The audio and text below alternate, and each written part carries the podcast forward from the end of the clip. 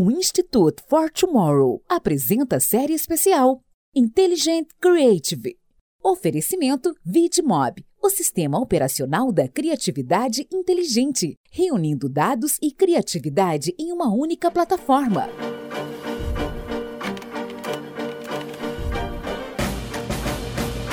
Olá, nós somos o Institute for Tomorrow e essa é a nossa série especial Intelligent Creative, desenvolvida em parceria com o VidMob. Muito bem-vindos para quem está chegando né, pela primeira vez aqui ao Tomorrowcast. E para quem já nos acompanha, fique à vontade nessa jornada, onde, em sete episódios, colocamos a inteligência criativa em perspectiva. Eu sou Camila Tabaque. Eu sou João Batista. Eu sou Camilo Barros. Bom, e para fechar com chave de ouro, hoje a gente vai receber o Miguel Caeiro, Head Latana Vidmob, que é nosso parceiro e nos desafiou nessa jornada de discutir inteligência criativa. Miguel, antes de mais nada, obrigado pela oportunidade. Espero a gente ter correspondido pelo menos um pouquinho aí dessa contribuição é, ao mercado. E é um prazer imenso fechar a série com você. Oi, Camila. Oi, Camilo. Oi, João. Super obrigado por esse convite, por estarmos aqui. É, um, é de fato uma série incrível e é um privilégio poder falar sobre esses temas tão queridos para nós. Ansioso por esse momento. Bom, e o Miguel ele encerra aqui uma jornada nossa, né, dessa série especial de sete episódios, onde a gente trouxe várias lideranças criativas de negócio e tecnologia do mercado de comunicação e marketing para estar conosco. Bom, o objetivo do nosso papo hoje é revisitar um pouco dessas conversas, colocar em perspectiva como que a tecnologia e também o potencial das Martechs é, atua como um elemento fundamental para a gente impulsionar o ecossistema. Mas, antes de mais nada, a gente quer falar um pouco de quem é o Miguel nessa jornada, né? É, o Miguel é europeu, português, como vocês vão perceber um pouquinho pelo sotaque, não igual o sotaque do nosso João, head de Latam, de uma companhia americana, vivendo no Brasil e liderando pessoas em uma companhia de tecnologia de ponta, com inteligência artificial e muita criatividade digital. Miguel, conta pra gente um pouco como é que é essa sua jornada. Bom, será um prazer. Uh, Miguel Caeiro em dois minutos. Há 53 anos, uh, pai babado de três adultos, adolescentes, não sei bem como se chama mais hoje em dia, dos 18 aos 22.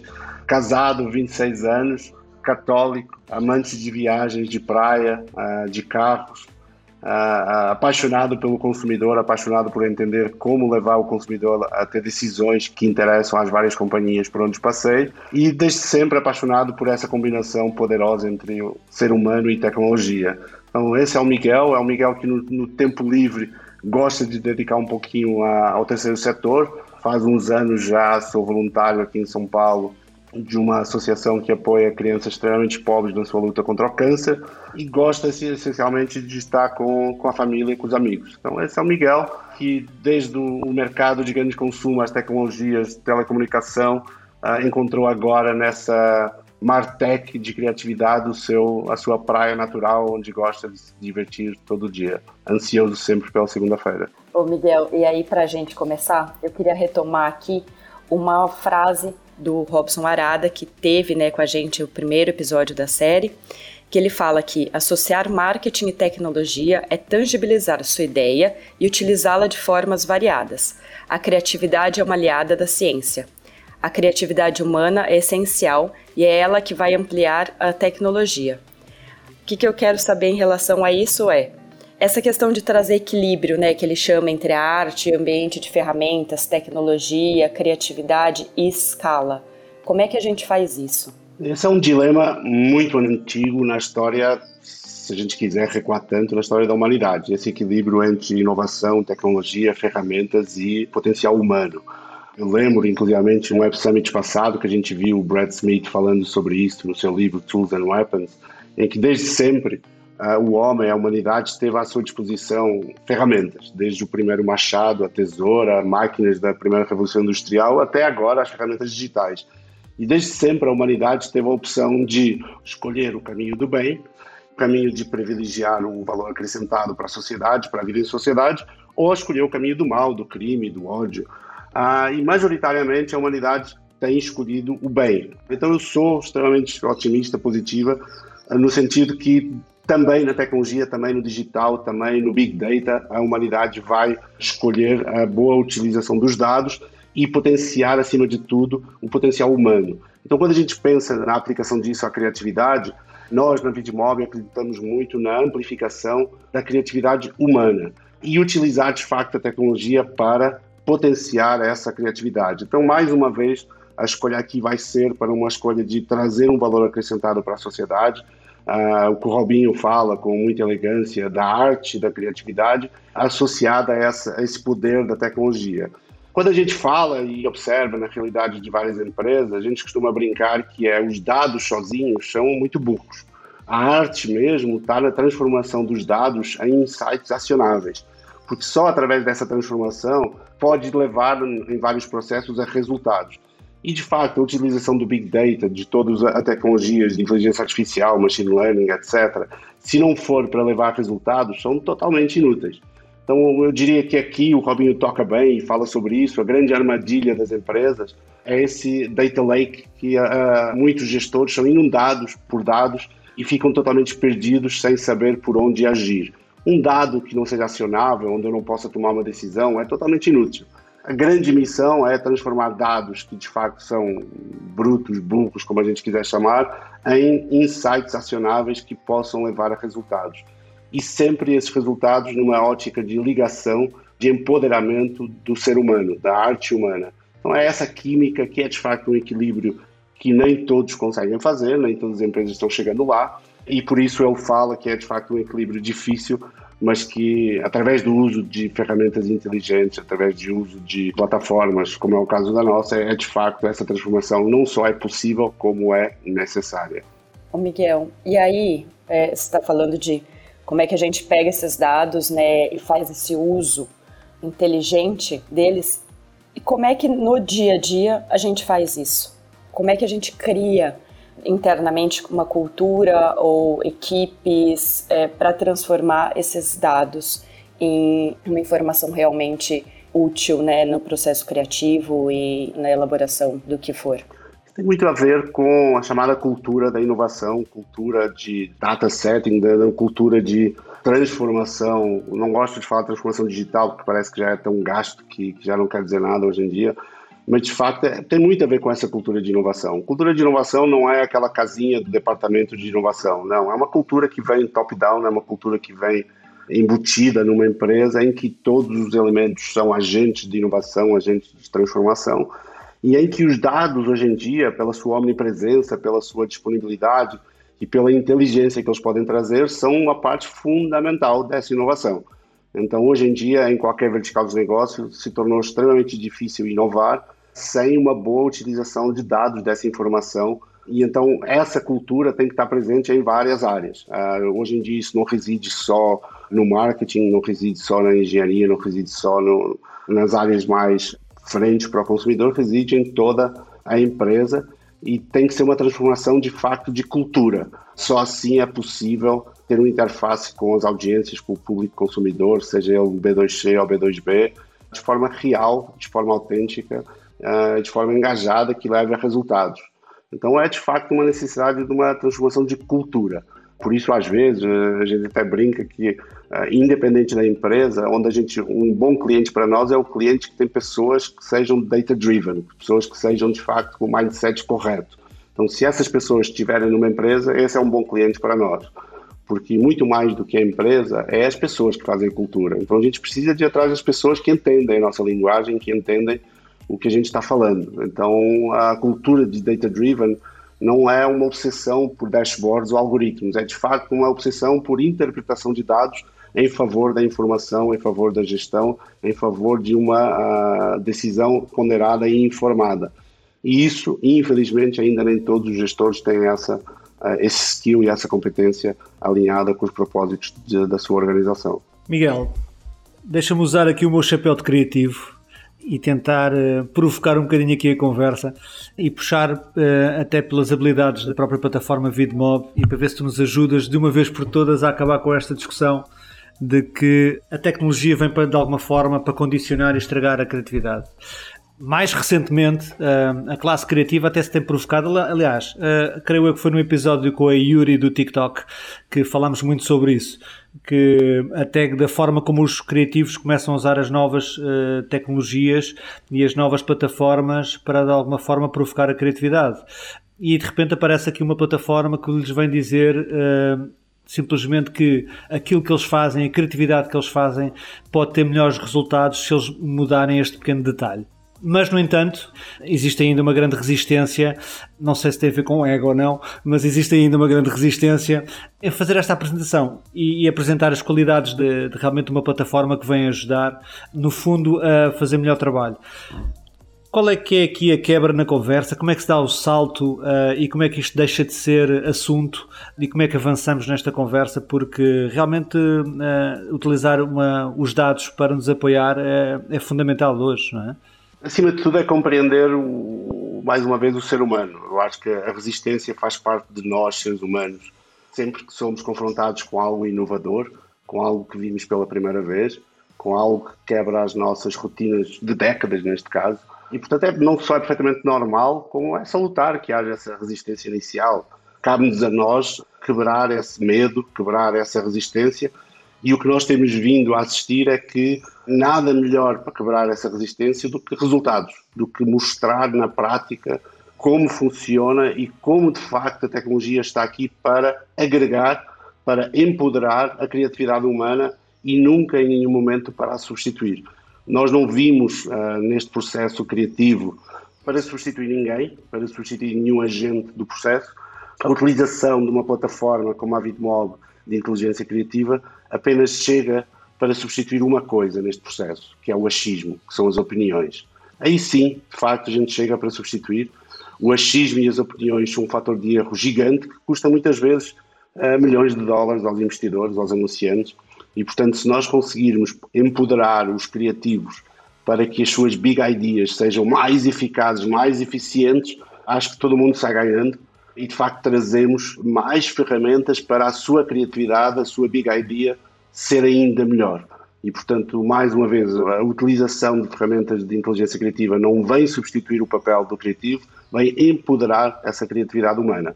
Há resistências, é óbvio, faz parte da natureza humana, nem esperaríamos o contrário. Cabe-nos a nós ter o ónus da prova, o ónus de demonstrar, caso após caso, marca após marca, campanha após campanha, que, bem pelo contrário, nós somos uma ferramenta do bem, brincando, como o Brad Smith dizia, que de facto chega para ajudar, chega para empoderar mas essa resistência é normal e por isso é que nós normalmente até usamos uma metodologia de pilotos, de testes iniciais para quebrar essas fronteiras. E não é só os criativos. O próprio marketeer tem esse receio inicial, porque a criatividade sempre foi uma área onde o achismo, as opiniões tiveram muito peso. Quando chega alguém que diz vamos tirar o, o, as opiniões do meio, vamos trazer dados, assusta todo mundo. Uh, porque tira uma série de alibis do processo, tira uma série de etapas de safety margins, de, de, zonas de segurança, que durante décadas foram implementando. Portanto, é normal, mas faz parte da inovação, faz parte da revolução uh, e faz parte, de facto, de mudar um processo que, que, se quer cada vez melhor. Agora, acima de tudo, e pelo menos seguramente nós na Bitmom acreditamos cada vez mais no poder da criatividade humana e no que ela pode e tem que transformar e ajudar nestas, nestes desafios futuros dos, dos CMOs, das marcas e do que está por vir.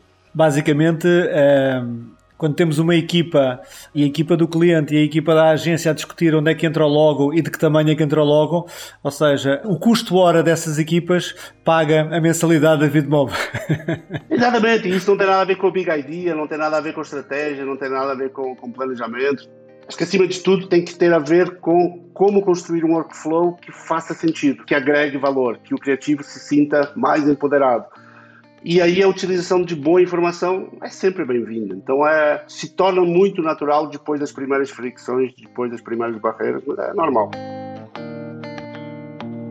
Miguel, tem uma frase que apareceu bastante aqui nesses episódios né, da série especial, que eu sei que você gosta muito dessa frase, né? A gente convive muito com ela no nosso dia a dia, que é a Data Bits Opinion, né? E que ela resolve essa equação que a gente está falando aqui. E quando tem essa discussão de aonde põe a logo, aonde que cor que funciona melhor e tal, e que tira essa questão da subjetividade criativa, mas sem tirar a questão da arte, né? Sem tirar essa coisa que vem ali da criatividade. E acho que tem um valor muito especial dessa frase, né? Porque você carrega ela muito no seu dia a dia, como eu.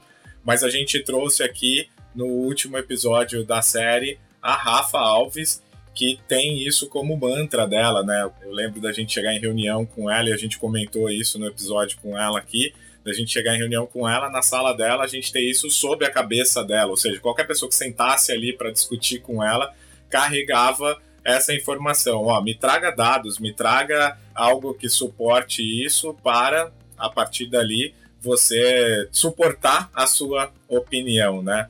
Então, e isso a gente viu tanto do lado do criativo, quando a gente fala com a Yuri, quando a gente fala ali sobre os processos criativos, a gente viu isso dentro da agência com, com a Juliana Morgante, com a própria Rafa, e a gente viu isso muito do lado do cliente, quando a gente falou com o Robinho, quando a gente falou com a Patrícia Borges, a experiência do Célio ali.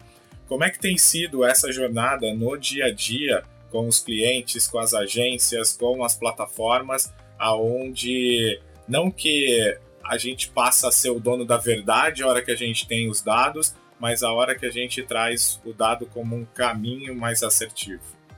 Esse é o grande desafio. Inclusive, tem uma frase hoje em dia que eu gosto um pouquinho mais, que eu descobri, feita por um professor de estatística há uns anos atrás, que fala que em Deus a gente confia, todos os outros tragam dados.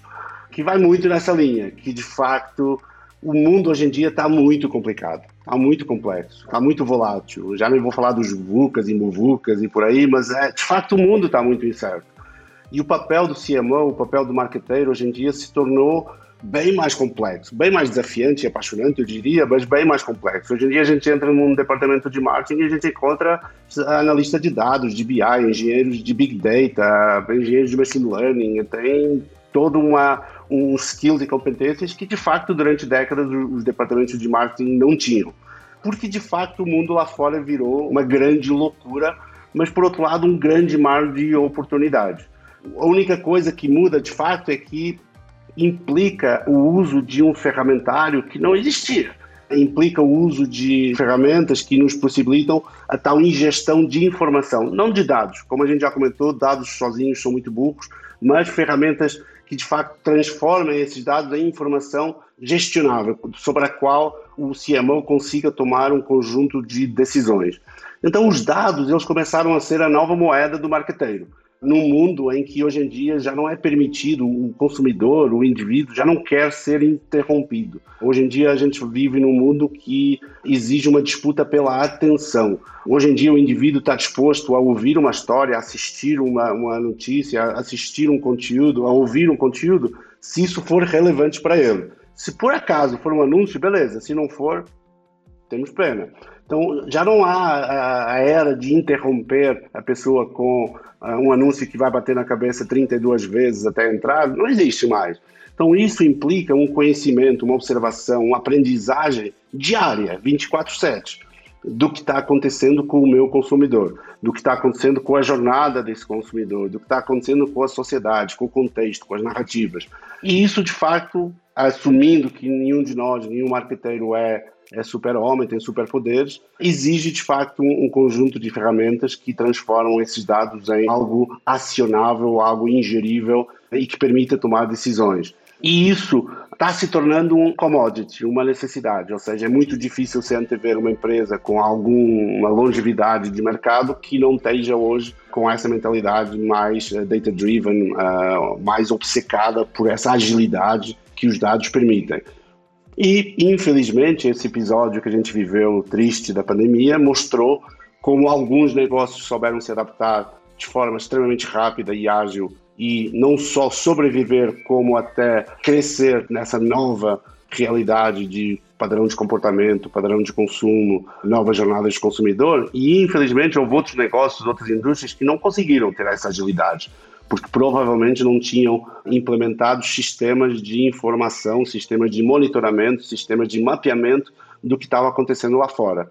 Quem observa essa realidade sabe que tudo o que aconteceu durante essa pandemia já estava muito mapeado. Ou seja, tudo o que aconteceu foi apenas uma aceleração de tendências que estavam muito mapeadas. Foi como você carregar no botão de fast forward e de repente colapsar no tempo algo que estava previsto para os próximos 10 anos, de repente aconteceu num. Mas já estava tudo mapeado. Essas ferramentas onde a gente está falando agora já existiam.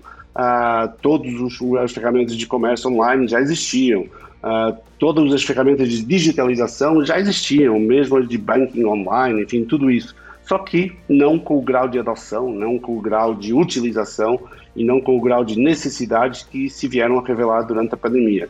E isso colapsou no tempo uma evolução de mindset, de jornada de consumidor, de adoção de medidas, de agilidade por parte das empresas, que provocou uma autêntica revolução em muitos negócios, em muitas verticais de negócio.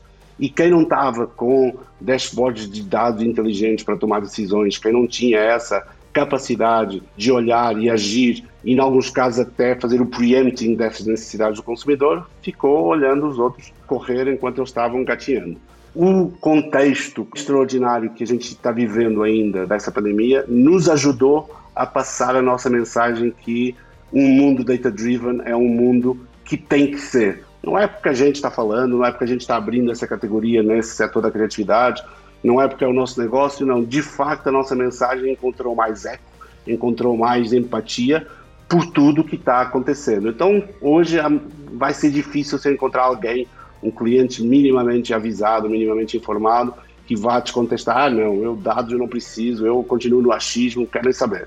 É muito difícil. Claro que tem uns que já estão preparados para correr e outros a gente está dando os baby steps, a gente vai começar gatinhando, depois andando até chegar a correr. Normal, normal, até dependendo da vertical de negócio que a gente está falando. Algumas têm essa necessidade para ontem e outras ainda têm um tempinho para estar atual.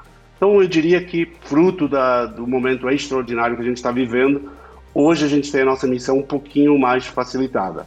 Não quer dizer que seja fácil, como a gente sabe no dia a dia, mas está um pouquinho mais facilitada versus o que seria, por exemplo, 4, 5 anos atrás. Miguel, mas essa revolução, e como tu falaste também agora aqui uh, na última parte da tua resposta, nas pessoas, a revolução está a acontecer também nas equipas, não é? Ou seja, os profissionais estão a mudar, o marketing está a mudar e não sei se é possível ou não categorizar. Aliás, eu queria aqui abrir um parênteses, estava aqui a fazer umas contas, nós ao longo destes episódios, vamos ter ainda mais um episódio extra, conseguimos ter três homens, a contar contigo, Miguel, e cinco espetaculares mulheres. Espero eu que seja sinal que alguma coisa está a mudar uh, e a mudar para melhor. Mas voltando aqui à minha pergunta, o que é que caracteriza hoje uma boa equipa de marketing, não é? Uh, se é que é possível caracterizar. É, claro que é. Uh, mais até do que de marketing, uma, uma, uma, equipa de empresa, porque hoje em dia, cada vez mais, o marketing já não faz as suas tarefas sozinho. Ele, ele é apenas o interface, ele é apenas o agente de implementação de algo que toda a empresa faz acontecer. Nesse sentido, as equipes hoje necessitam de ou ser diversas ou ter o conhecimento para ter uma informação diversa. O que isso quer dizer? É muito difícil, porque a gente vem de décadas e décadas de erro e de maus procedimentos. É muito difícil você encontrar uma empresa perfeita, aquela que tem representada todos os tipos de diversidade, de inclusão, de gênero, de deficiência. É muito difícil. São décadas e décadas de más práticas que não se corrigem em um par de anos. Então, agora, tem empresas que estão de fato fazendo esse esforço e que vão ter essa representatividade logo logo, tem outras que vão demorar um pouquinho mais. Mas enquanto essa representatividade não é real, não é estatística, não é representada em números de pessoas, a empresa tem sim o ônus de trazer para dentro esse conhecimento, esse conhecimento diverso, essa experiência. Pode trazer através de agentes terceiros, até através de outros parceiros de negócio que tragam esse know-how, que tragam essa experiência, que tragam essa vivência diferenciada. Mas hoje qualquer empresa tem essa obrigação de soltar produtos, soluções, serviços que sejam representativos, principalmente num país como o Brasil, por exemplo, aqui na América Latina, onde de fato é uma obrigação você ter essa consciência. Trazer esse conhecimento para dentro, ele é uma obrigação de qualquer empresa hoje em dia e de no paralelo, no interim, fazer esse percurso para que essa representação seja real quanto antes. E fazê-lo com grande transparência, com grande humildade, com grande sinceridade e autenticidade. Isso é o grande objetivo. Depois, por outro lado, tem que também fazer isso do ponto de vista dos skills e das competências. Ou seja, hoje em dia, como a gente falava há pouco, o que é necessário para saber interpretar a realidade lá fora mudou, mudou muito. Você precisa, de fato, de ter o cara mais criativo sentado do lado do engenheiro mais nerd. Precisa. Uh, esse cruzamento é muito poderoso. Precisa de ter o poeta sentado do lado do matemático. Precisa de ter o músico do lado do artista de artes uh, plásticas. Precisa dessa combinação, porque de fato o mundo hoje em dia é um cocktail muito explosivo de tudo isso. Uh, então a gente precisa dessa diversidade de conhecimento, dessa diversidade de experiências, dessa diversidade de culturas, ainda para mais quando a gente trabalha com produtos e serviços com ambição e com escala global.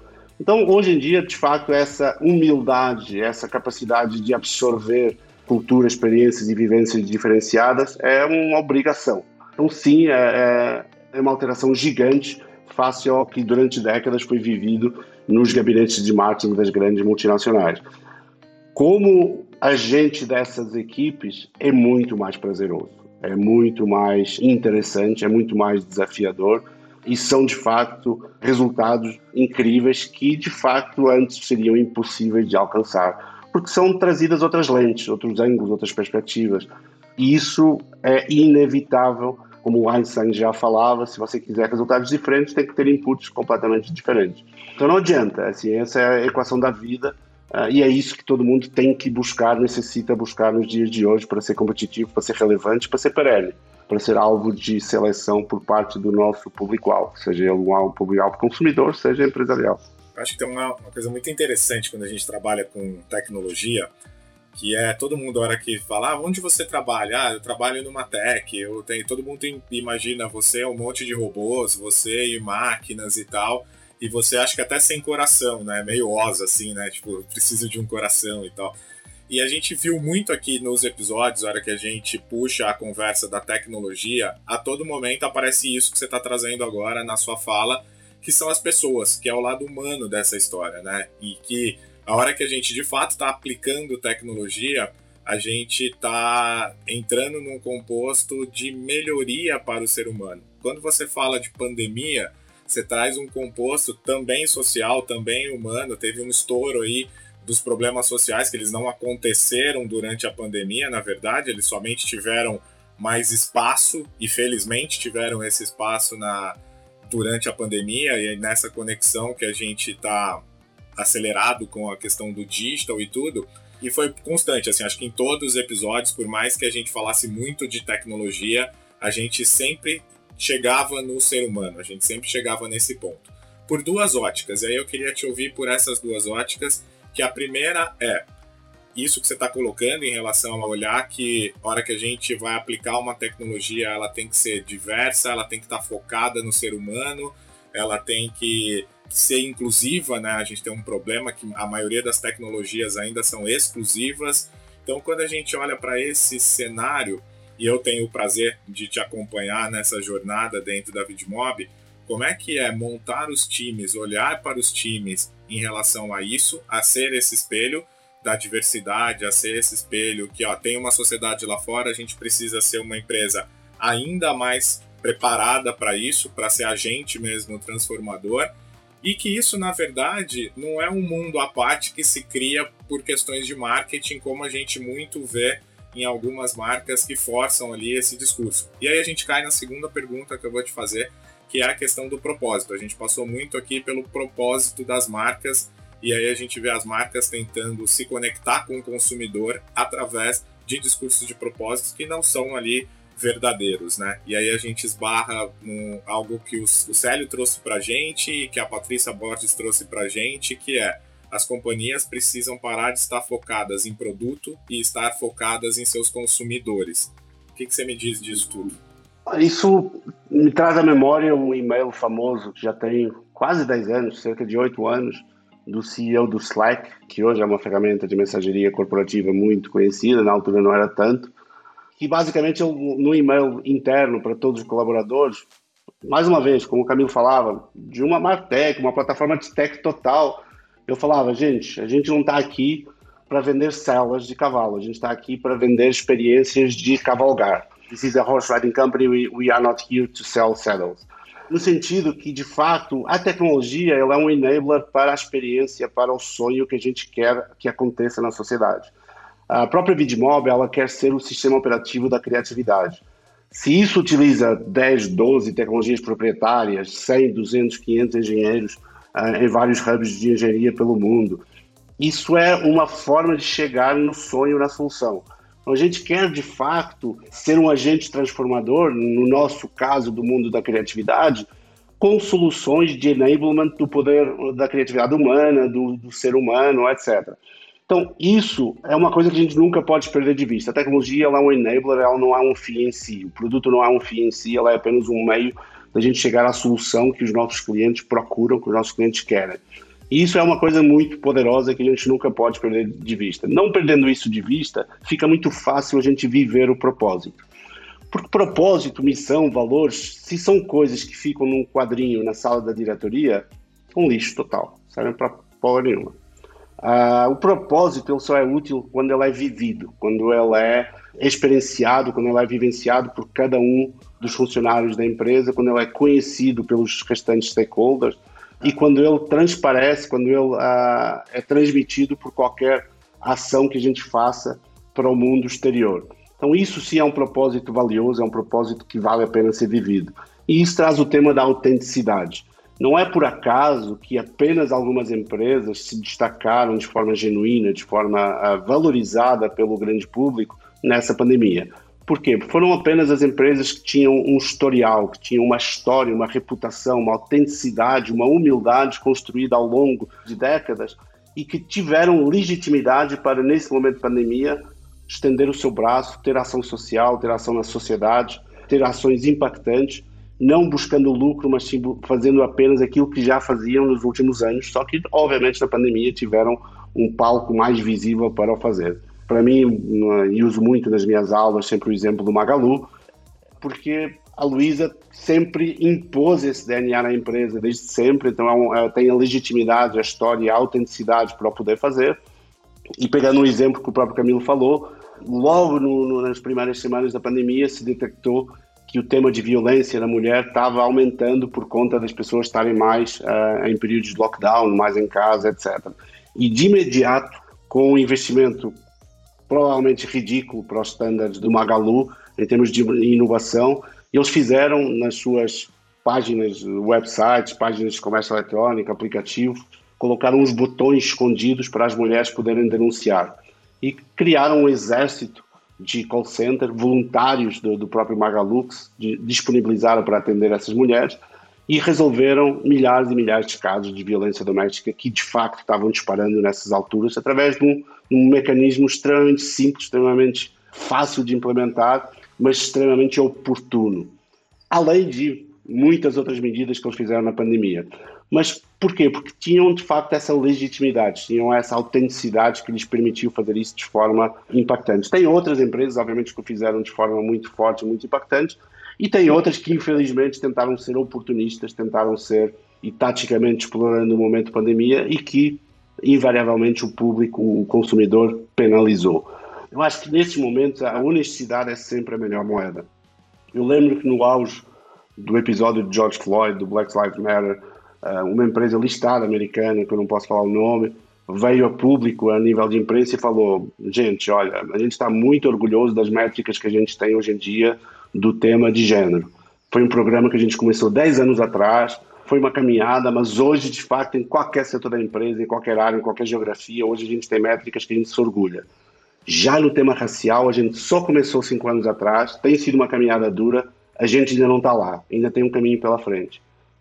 Essa humildade, essa transparência, essa coerência é o que a gente espera. Não existe a empresa perfeita, ninguém está lá, ninguém chegou lá. A gente vem, como eu falei, de um passado ainda muito penalizador.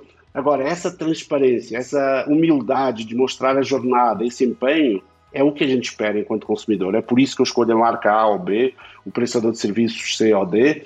É isso que a sociedade vai retribuir a essa transparência. Então, essa coerência é isso que a gente procura viver sempre. Isso tem que refletir e tem que começar onde? Onde o Camilo falava, na seleção das, dos times, na seleção das pessoas. É um conjunto de pessoas que faz isso acontecer. É fácil? Não é fácil. A gente está quebrando tradições, gerações, ritos, está quebrando preconceitos? Tá. Mas é isso que a gente tem que fazer.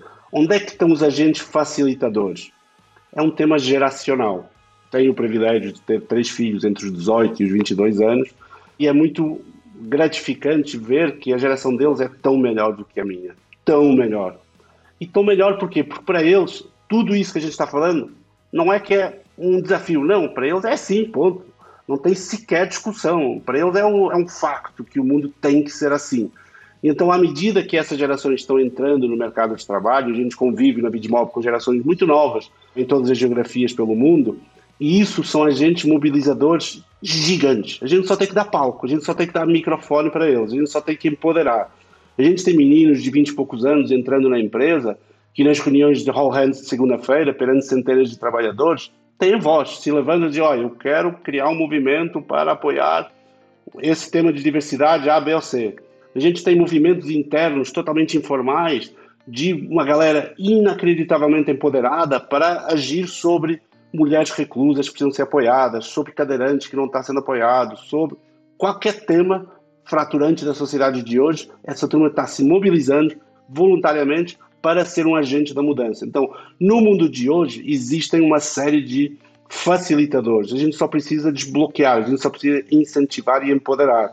Porque essa turma que está chegando é incrivelmente muito mais inteligente, muito mais sábia, muito mais agente transformador do que seguramente a minha geração foi.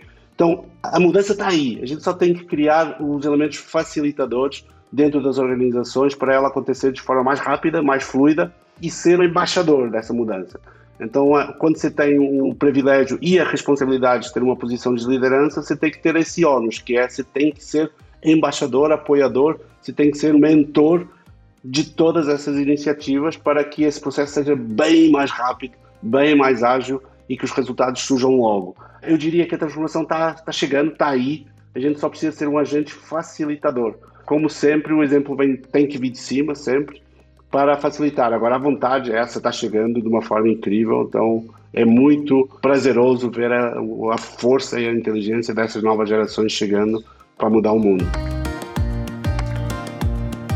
E Miguel, eu acho que é interessante você estar tá falando muito de um olhar lógico de fora também, mas muito de um olhar de dentro das companhias. E a gente conversou dentro dos nossos papos, né? Isso foi sempre uma questão presente que é Primeiro que as marcas que estão mais próximas realmente dos seus consumidores, que entendem os seus consumidores, elas têm muito mais facilidade de abrir uma conversa honesta, né, e de consequentemente conseguir mais resultados porque está mais presente e faz mais sentido, principalmente para os novos públicos, né? É, a gente falou muito disso com a Yuri também, quando a gente fala das novas plataformas e como é que essas novas plataformas elas são uma ferramenta importante e uma ferramenta diferente para a gente conseguir ter nem só uma comunicação, mas essa experiência conjunta entre marcas e consumidores, onde os processos são mais colaborativos e onde os consumidores fazem parte dessa narrativa da marca. Né? A gente vê principalmente, por exemplo, o TikTok, onde a relação é completamente diferente, onde as pessoas realmente interagem, interagem apenas com aquilo que faz sentido para elas. Elas não vão levar para dentro da plataforma uma coisa que não faz sentido dentro da história que elas estão querendo contar. E eu queria que você falasse um pouquinho, acho que você tem uma visão muito grande dessa relação entre marcas e consumidores, principalmente nas novas plataformas. Queria que você falasse um pouco de toda essa experiência, de toda essa participação dentro da jornada e, e da relação das marcas fazendo parte dessa história e, e, com temas que são mais delicados. Você usou Magalu e acho que Magalu, por exemplo, faz isso brilhantemente. Olha, tudo isso se resume a, ao ser humano. Eu sou um apaixonado pela observação de comportamento, pela observação de padrões de comportamento, de estudo de jornada de consumidor, porque o objetivo último de qualquer marqueteiro, seja produto, serviço, é levar um conjunto significativo de pessoas a ter algum tipo de comportamento que a gente quer.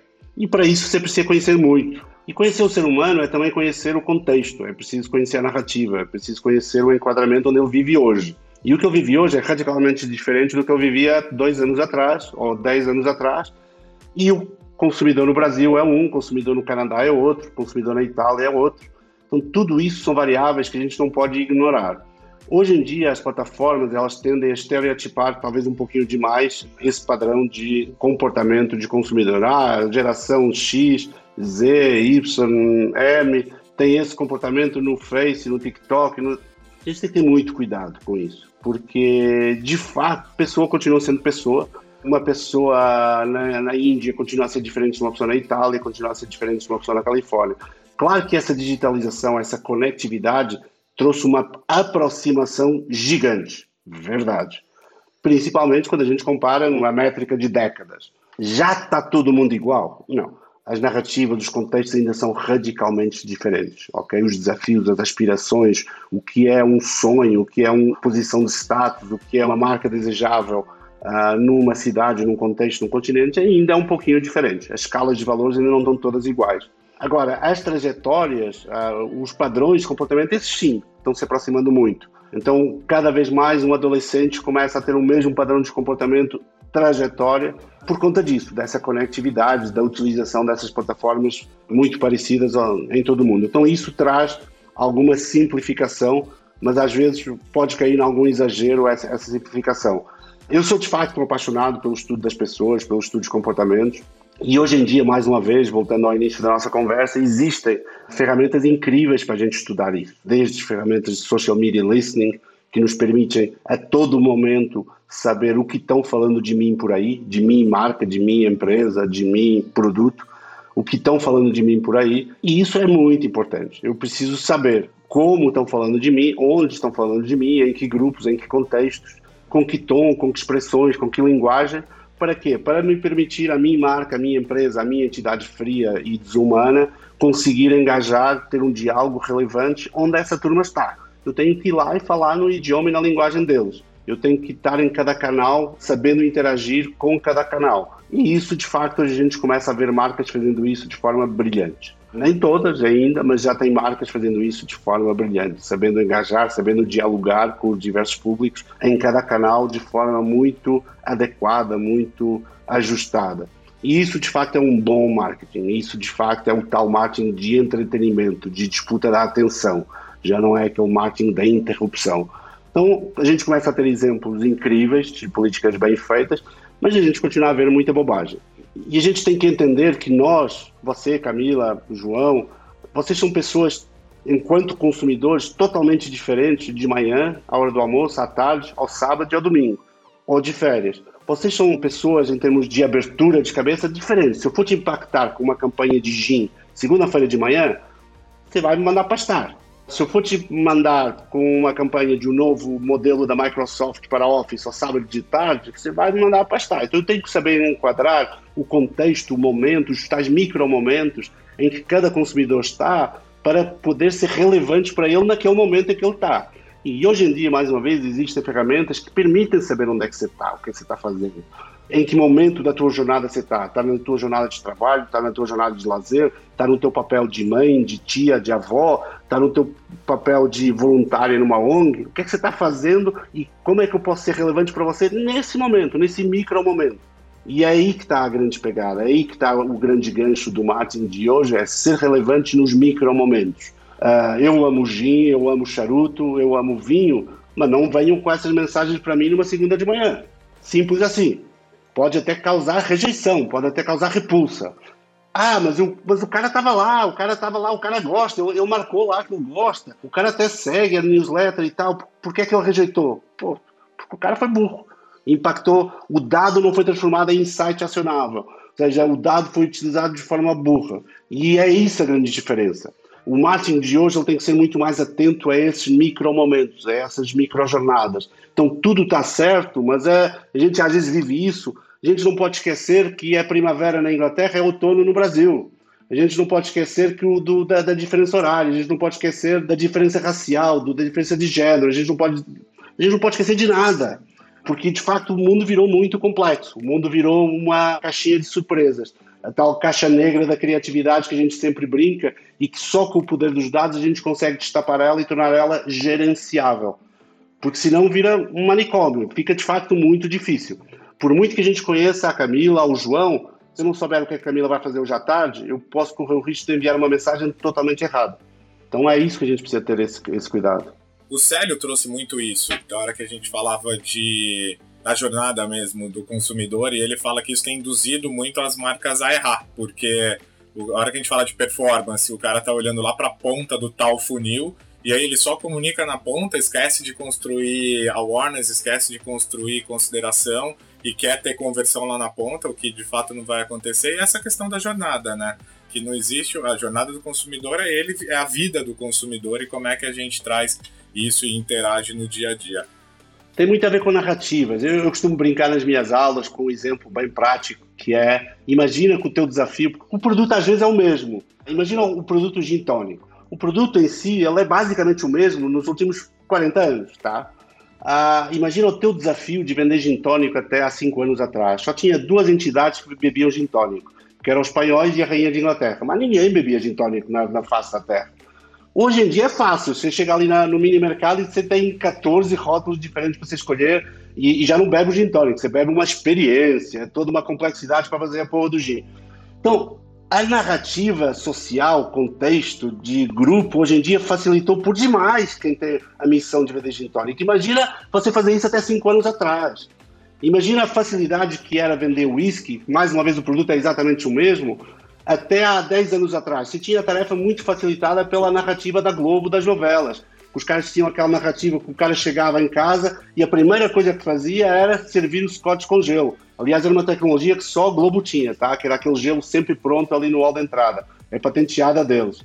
E isso virou um aspiracional, que depois foi substituído com uma vaga da chegada de uma nova narrativa, que é foi substituído pela taça de vinho. Hoje em dia, qualquer momento é taça de vinho. Qualquer dia a gente vê o William Bonner no Jornal Nacional com uma taça de vinho. Isso são narrativas, não, não tem a ver com o produto em si, é tal experiência.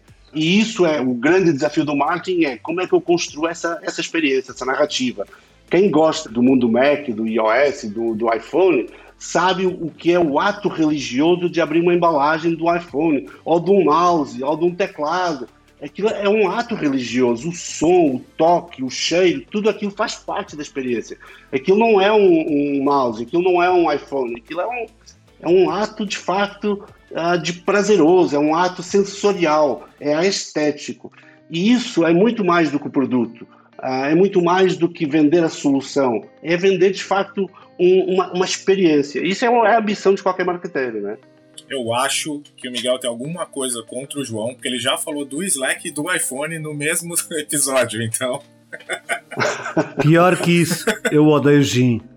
Odeio gin e acabei de descobrir que provavelmente a razão porque eu odeio gin é porque ele sabe um, a cosmética da rainha de Inglaterra. Mas pronto. Fica para outro episódio. Uh, Miguel, estavas aí a falar um pouco aqui também da criatividade eh, das novas gerações e eu não consigo deixar de pensar do sucesso do TikTok, que muito recentemente tem um bilhão de utilizadores.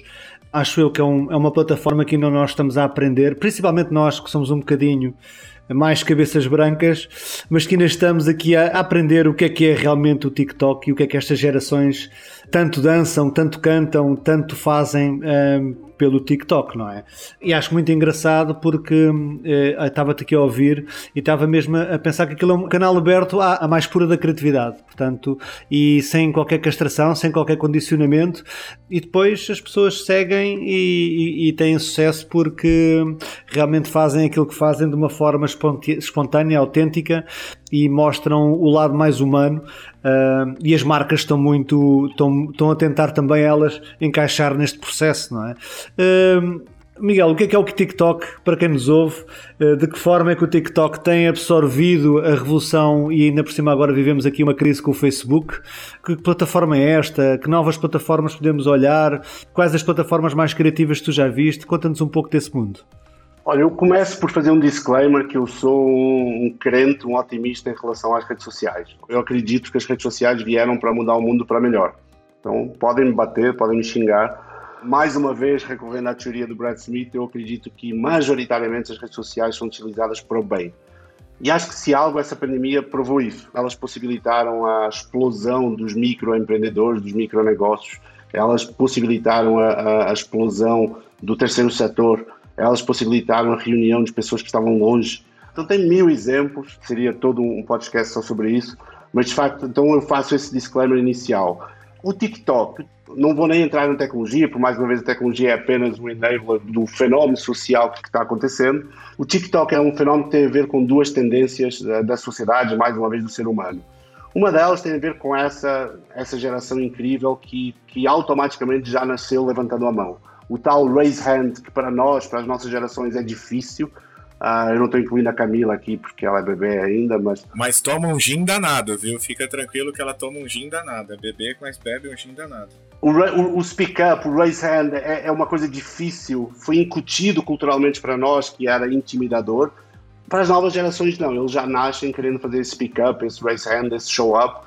E isso é muito revelador. Então tem todo um fator geracional ali que é, pô, não, eu quero mostrar o meu eu, eu quero ser eu, eu quero ser autêntico, eu quero dançar, eu quero cantar, eu quero fazer o que me der na, na, na cabeça hoje. Isso é incrível. Então, ela encontrou esse momento geracional por muito mérito, por muita. A tecnologia é incrível do ponto de vista do easy to use, do plug and play, etc. Então, tá, há, obviamente uma estratégia super bem pensada, mas a gente não pode dissociar do momento. O momento da explosão do TikTok, até porque a gente já tinha visto coisas parecidas acontecendo surgindo e morrendo rápido com promessas bem parecidas, uma delas até foi comprada e deu origem ao próprio TikTok. A explosão consistente eh, e, e coerente do TikTok ela se dá num momento muito extraordinário no mundo, ok? No mundo em que de repente, faz quase dois anos, a gente vai estar fechado em casa ouvindo notícias de morte, de vacina, de UTIs, de entubados, de briga política, briga farmacêutica, e que o mundo virou, ficou triste, ok? Para onde quer que a gente se virasse, o mundo estava triste. Teve muita gente, muita gente, estou falando mais uma vez de dados e não de opiniões, deixando de assistir televisão e mesmo alguns canais de cabo, porque já não aguenta. Já não aguenta ouvir tanta notícia negativa. O mundo virou, de fato, muito triste, muito politizado, muito polemizado, e não é, não estou falando do Brasil, não, estou falando de qualquer país que você vá mergulhar, a realidade é muito parecida. A pandemia trouxe, de facto, um pico inicial de busca por informação. Aquelas primeiras semanas dava audiências no teto, todo mundo querendo saber tudo. E muito rapidamente, com a mesma velocidade que explodiu, cansou. Mas cansou do ponto de vista de assustar. A turma estava assustada de ouvir notícias. Já não aguentava mais ouvir mortes, ouvir tudo o que a, a, acontecia, com um peso e uma culpa muito grande para a mídia que não soube, de fato, lidar com esse assunto. E nesse cenário surge esse carinhas com leveza, com dancinha, com musiquinha, com alegria, com boa disposição, com ingenuidade. É uma janela de sanidade mental, é a minha terapia. E então houve de fato um agarrar do TikTok como terapia, como janela de sanidade. E isso, mais uma vez, está estudado, existem dados sobre isso, que de fato houve uma adoção muito mais rápida, muito mais intensa do TikTok do que teria sido uma curva de evolução normal no mundo sem pandemia. Então, sem tirar mérito para os times de TikTok, nenhum, mas a gente não pode nem deve dissociar esses dois fatores. Um fator geracional e um fator extraordinário de contexto pandêmico que, de fato, levou as pessoas na busca incessante de uma mensagem positiva, de uma mensagem uh, leve, de uma mensagem bem-humorada, do tal momento de terapia. As marcas demoraram um pouquinho a, entender isso, a entender essa nova plataforma, a entender esse novo mecanismo. Uh, não faça anúncios, faça TikToks, né? Como eles falam. Hoje em dia a gente está vivendo isso, que é as marcas desesperadamente correndo para aprender, para experimentar, para ensaiar. É muito novo ainda, ainda, ainda é difícil tirar conclusões, ainda é difícil tirar aprendizado. A gente tem o privilégio de ser uma das primeiras plataformas conectadas uh, do ponto de vista informático, da API informático, bebendo informação, bebendo dados, bebendo experiências, lendo inteligência sobre o TikTok. Então, se alguém, a Vidmob hoje em dia está numa posição mundial de grande conhecimento de como fazer para levar a resultados no TikTok, e ainda assim a gente está nos baby steps, a gente está bem no início de aprender. É apenas o início de uma jornada. Uh, eu não acho que vai ser uma modinha que vai passar, eu acho que veio para ficar ele já está impactando as demais plataformas, os established já estão mudando, já estão, uh, do ponto de vista tecnológico, já estão apresentando features muito parecidas com, com o TikTok. Então o mundo está chacoalhando, isso é bom. Para nós, os consumidores, os utilizadores, isso é bom. Traz inovação, traz competitividade, traz até esse chacoalhar do Facebook, que não sei se quando esse episódio for para o ar ainda se vai chamar Facebook ou não, não é? Então traz tudo isso. É um mundo que me fascina, é um mundo que eu amo, é um mundo que eu gosto de investigar, é um mundo sobre o qual eu dou aulas, então uh, é de fato uma realidade muito apaixonante e um mundo onde eu também usufruo, por exemplo, enquanto voluntário de uma ONG que apoia crianças extraordinariamente pobres na sua luta contra o câncer e que se não fosse as redes sociais teria fechado a porta nessa pandemia. Eu sou de facto um crente com provas dadas de que a rede social está aí para fazer o bem, sim. Uh, então vamos embora, podem xingar. Deixa aproveitar aqui a dica do Miguel, já que estamos a falar de TikTok e para quem vai estar na Web Summit, no dia 4 a VidMob vai promover uma conversa com o TikTok, o próprio TikTok, vai também puxar uh, o diretor da Johnson Johnson e vamos ter uma participação nacional aqui portuguesa que é a Small Compal, que tem um público tão jovem e que bebe tanto desta rede social. Portanto, se estiverem pela Web Summit no dia 4, procurem esta conversa promovida pela VidMob que vai valer a pena. E não só se tiver, porque com certeza esse conteúdo depois o, o próprio Web Summit disponibiliza e a gente compartilha. Mas Miguel, a gente falou muito sobre dados, né, a importância desses dados, a gente entender a importância deles em gerar insights e gerar informação de qualidade para eles serem trabalhados. A gente falou na questão da jornada, o conteúdo de qualidade, de não interromper essa jornada do consumidor, na consideração que as marcas têm que ter, mas no final, né, se a gente fosse ser um pouco mais pragmático, como é que a tecnologia empodera a criatividade e, dentro de tudo isso que a gente falou, quais são os passos para usar essa tecnologia para empoderamento da criatividade? Olha, eu vou te dar um par de exemplos bem, bem pragmáticos, como você pediu. É isso, né? A gente vive de casos práticos. Em alguns países, nomeadamente aqui na América Latina, em Portugal e em outros países, o consumo das mídias sociais, o consumo da mídia no, no, no ecossistema digital, ele se faz majoritariamente pelo celular. Quando a gente pensa no consumo de mídia pelo celular, tem um fatorzinho extra que eu costumo brincar chamando de dedo do diabo. Esse dedo do diabo é esse nosso dedinho que faz um scroll na telinha, tá? Esse scroll chega a 300 metros por dia. Eu arrisco a falar que nesse tempo de pandemia pode chegar a 2 km, tá? Para esse dedo parar no teu comercial, na tua mensagem, no teu vídeo, na tua mensagem, tem que muita coisa acontecer no cérebro, ok? Quando se analisa trilhões de anúncios através de ferramentas de inteligência artificial com a robustez estatística do machine learning, você começa a entender as normas e os gatilhos que levam a que esses atos aconteçam. E a gente começa a entender alguns padrões, ok? A gente acabou, acabou de apresentar um, um, em público um case com a Sanofi, o case de Dorflex no Brasil e com o TikTok, em que isso virou uma comprovação dessa teoria. Quando o teu dedo está fazendo scroll, tem coisas que não fazem o teu dedo parar. E isso são mensagens de dor, uh, imagens de sofrimento, imagens tristes. O teu dedo não para, o teu cérebro fala, putz, não para nem, nem, nem ferrando, você vai parar aí. Qual é a consequência disso, por exemplo, uma história criativa? Vou te dar um exemplo. Durante décadas, a gente teve uma narrativa de um comprimido de dor de cabeça. Esse caso que a gente apresentou no Sanofi, passando a publicidade, do Dorflex. Durante décadas, a narrativa, nomeadamente em televisão, era um cara com uma baita dor de cabeça, tomava comprimido, terminava brincando com o filho no jardim. É mensagem narrativa padrão, universal, qualquer país do mundo fazia isso.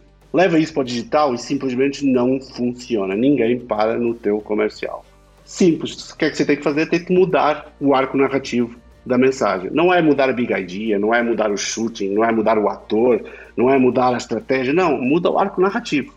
Tá o cara brincando com a criança no jardim porque tomou o comprimido, senão estaria com uma baita dor de cabeça. E os cliques, e os views, e a audiência disparando lá para cima 200, 300, 400%.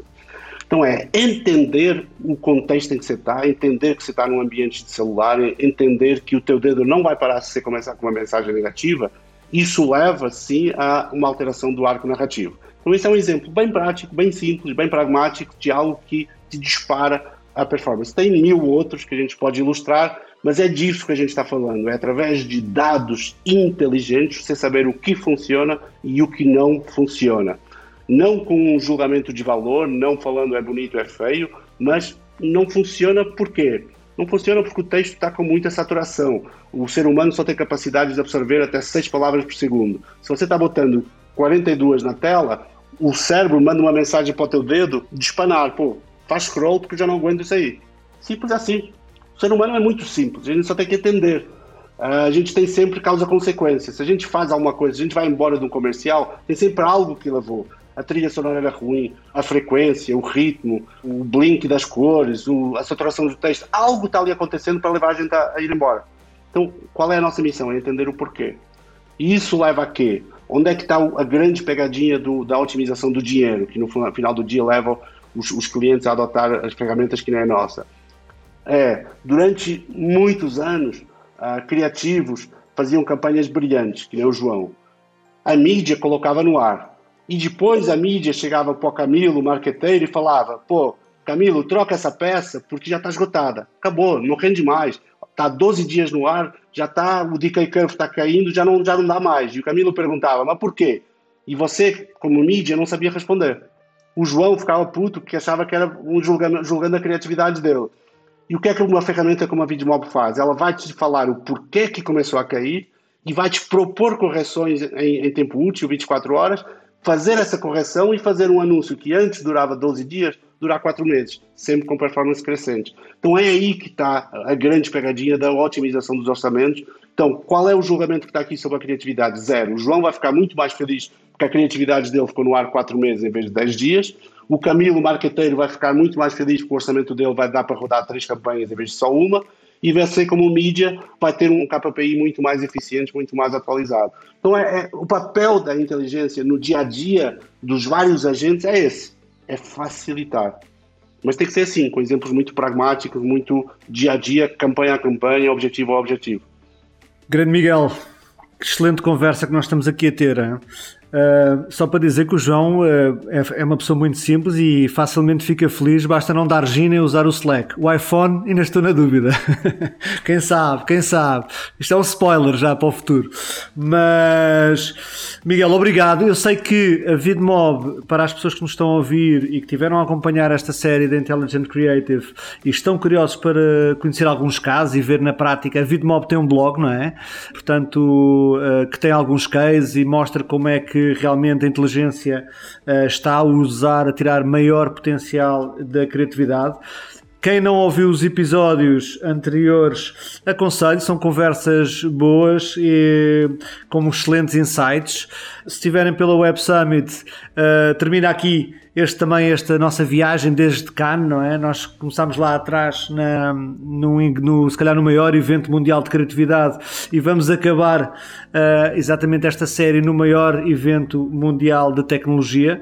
Foi pensado também para ser assim. Resta-me agradecer ao Miguel, ao Camilo e à Camila por terem participado também nesta conversa e agradecer também à VidMob a oportunidade de ter estas oito conversas, estas oito excelentes conversas que, pelo menos a mim, me fizeram crescer como pessoa. Obrigado eu, obrigado eu, João, Camila e Camila, pela oportunidade. De facto, essa trajetória da, da criatividade até a tecnologia, de Cannes até Lisboa, de, do Festival de Criatividade até o Web Summit, é uma coisa, é uma ponte que, que nos dá muito orgulho conseguir fazer, porque são de fato os dois extremos do, da nossa da nossa solução. Uh, então é, é, de fato um, um, total fit, um total DNA com, com a gente.